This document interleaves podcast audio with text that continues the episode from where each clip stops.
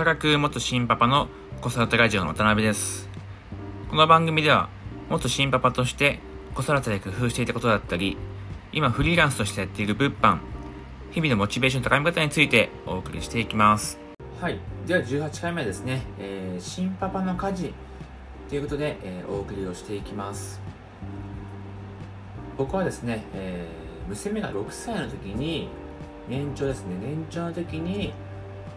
えー、二人暮らしを始めました。で、その3年34年前にですね、一度、えー、人暮らしをしてみて失敗をしました。その時っていうのは、まあ、仕事もしなければいけないし、で、家事もしなきゃいけないというところで、本当にちょっと手が回んなくて、で、1ヶ月で、えー元嫁の実家に帰るということがあったので、今回はそうならないようにですね、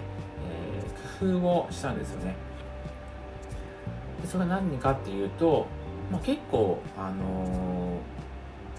他の人もですね、あの、おすすめしてるんですけども、まずやっぱ、えー家電を揃えるというところですね。まあ、あの、通常の、通常っていうか、まあ、今当たり前にあるその冷蔵庫とか、なんですかね、冷蔵庫、まあ、電子レンジとかそういったあの調理家電とかそういったのはですねまあもともとあったんですけどもそれに加えてですね、えーお掃除ロボットとかですねあの食洗機こういったものですね追加で購入しました。でやっぱりあの掃除とかってまああの掃除機やってもまあまあそんなにたくさん時間はかかんないんですけどもそれでもやっぱり自分でやる場合っていうのはその場にとどまってやらなきゃいけないのでまあちょっと時間がない僕にとってはそのわずかな時間でもちょっとなんかこう確保したいなっていうところがあったので、まあ、お掃除ロボットを買ってみてこれはですねすごく良かったなと思います。本当になんかちょっと出かける時に少し物をどかしてでまあスイッチ一つでこう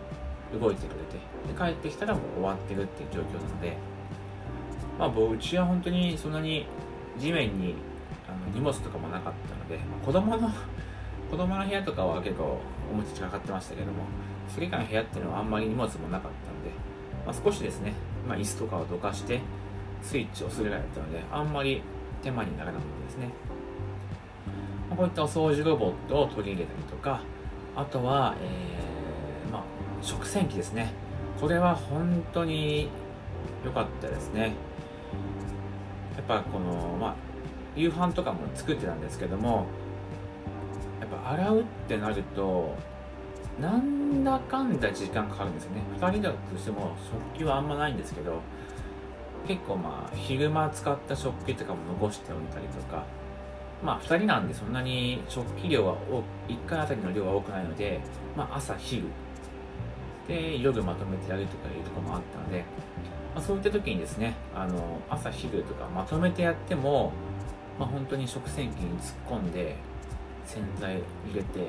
であとはスイッチピッて押すだけで、えー全部終わるので本当そういった、あの家事の時間をですね減らすっていうことをしました。でその家事の時間が減ったことによってもちろん時間が多少増えたのもあるんですけどもそれによってですねあの、まあ、子供との時間例えば夕飯食べてから、まあ、本来であればあの、まあ、食器洗ったりとかする時間があると思うんですけども、まあ、あの食洗機使ったことによって、まあ、勝手に洗ってもらってる間にですね、まあ、子供の相手したりとかってことができましたね。であとですねあのまあ、食事に関しても本当はまあ全部作れればいいんですけどもで作ってた時期もあるんですが、えーちょっと途中でですね、あのメニュー考えるのがしんどいなとか、まあ、作るのはまあいいんですけど、メニュー考えるのがすごく時間かかりましたね。今日は何にしようかなって考えて。で、まあ、家の横にある、家の横にスーパーがあったんで、まあ、買いに行くのが早かったんですけども、で、僕あの食材をこういろいろ買っておいてある食材でなんか作るっていうことを、ね、したことがなかったのでなんかこれを作ろうって決めてまあ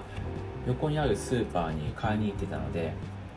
メニュー考えたのとその買い物に行くっていう時間ですごく時間がかかってました。30分ぐらいですかね考えて作って。あ考えて買いに行って。でその30分もやっぱもったいないなと思ってですね。一回あのヨシケっていうですねあの食材配達サービスを使っていました。でこれは本当によくてあの食材届けてくれて。で作り方なんかはそのヨシケイ君かな？のホームページかなんかに動画であったりとか、まあ、あとはその文章ベースでもあったりするのでもう来た食材を調理するだけなんで僕が今までやってたようなそのメニュー考えたりとか買い物に行ったりっていう時間がですね、えー、なくなりました。こうやってですねあのいろいろちょっと自分で全部やるっていうことを、まあ、削っていくことによって時間確保ができました。なので特にですね、えー、まあ、ワンオペで忙しい方なんかはですねその家事に関してはどうやったら削れるかなってとこを考えていくと意外とこう削れる部分って、えー、探せばあると思うのでぜひですねこういうふうにちょっと工夫してまあその新パパ時代の僕みたいにですね